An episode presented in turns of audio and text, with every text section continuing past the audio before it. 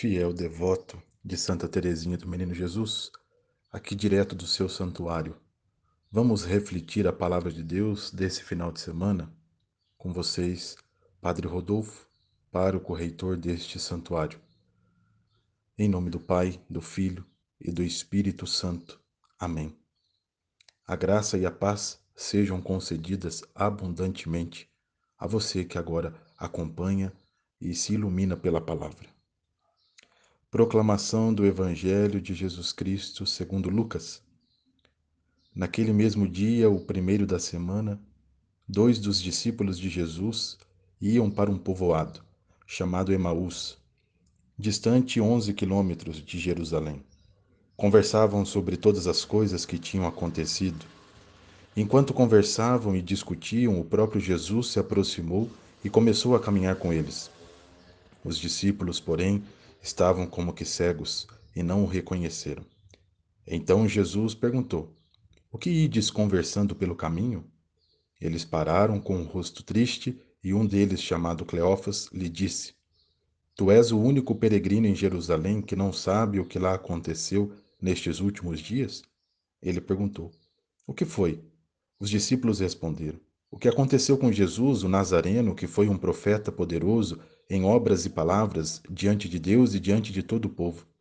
Nossos sumos sacerdotes e nossos chefes o entregaram para ser condenado à morte e o crucificaram. Nós esperávamos que ele fosse libertar Israel, mas apesar de tudo isso, já faz três dias que todas essas coisas aconteceram. E verdade que algumas mulheres do nosso grupo nos deram um susto. Elas foram de madrugada ao túmulo e não encontraram o corpo dele. Então voltaram dizendo que tinham visto anjos e que estes afirmaram que Jesus está vivo. Alguns dos nossos foram ao túmulo e encontraram as coisas como as mulheres tinham dito. A ele, porém, ninguém o viu. Então Jesus lhes disse: Como sois sem inteligência e lentos para crer em tudo o que os profetas falaram? Será que o Cristo não devia sofrer tudo isso para entrar na sua glória? E começando por Moisés e passando pelos profetas, Explicava aos discípulos todas as passagens da Escritura que falavam a respeito dele. Quando chegaram perto do povoado para onde iam, Jesus fez de conta que ia mais adiante. Eles, porém, insistiram com Jesus, dizendo: Fica conosco, pois já é tarde e a noite vem chegando. Jesus entrou para ficar com eles.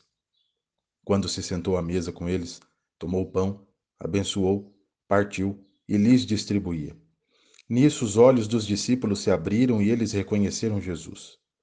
Jesus, porém, desapareceu da frente deles. Então um disse ao outro: Não estava ardendo o nosso coração quando ele nos falava pelo caminho e nos explicava as Escrituras? Naquela mesma hora eles se levantaram e voltaram para Jerusalém, onde encontraram os onze reunidos com os outros. E estes confirmaram: Realmente o Senhor ressuscitou e apareceu a Simão. Então os dois contaram o que tinha acontecido no caminho e como tinham reconhecido Jesus ao partir o pão. Palavra da salvação. Glória a vós, Senhor. Meu irmão, minha irmã, você que nos acompanha neste momento.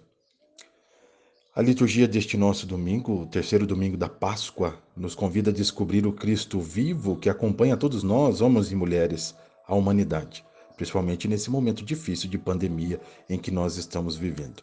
O Senhor nos acompanha pelos caminhos do mundo, muitas vezes sem ser reconhecido. Mas aonde podemos encontrar? A comunidade cristã, transformada pelo Espírito de Deus, sempre encontra Jesus no momento fraterno. Deixa a segurança das paredes né, do cenáculo e se encontra sempre no abraço fraterno, na oração com os irmãos e irmãs.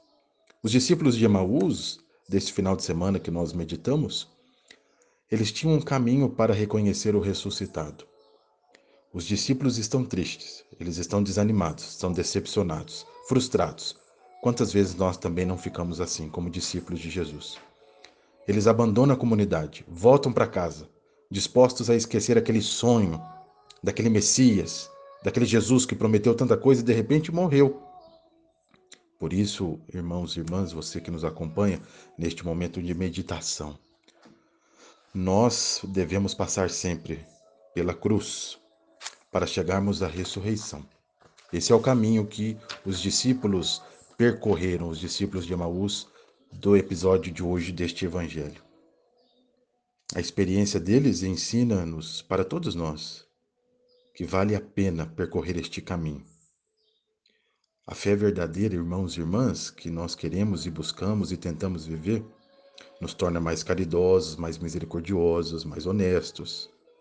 E essa verdadeira fé nos leva sempre a percorrer esse caminho que eles mesmos fizeram, chegando à glória da ressurreição. É uma catequese este evangelho, é um itinerário, é um caminho, um caminho de iniciação cristã, é um caminho daqueles que querem seguir Jesus Cristo. Quer ser discípulo de Cristo, deve percorrer esse caminho. Deve fazer essa travessia, a experiência da cruz até a verdade da ressurreição. Não se faz discípulo quem não faz essa experiência. Não se faz discípulo quem não percorre esse caminho, esse itinerário.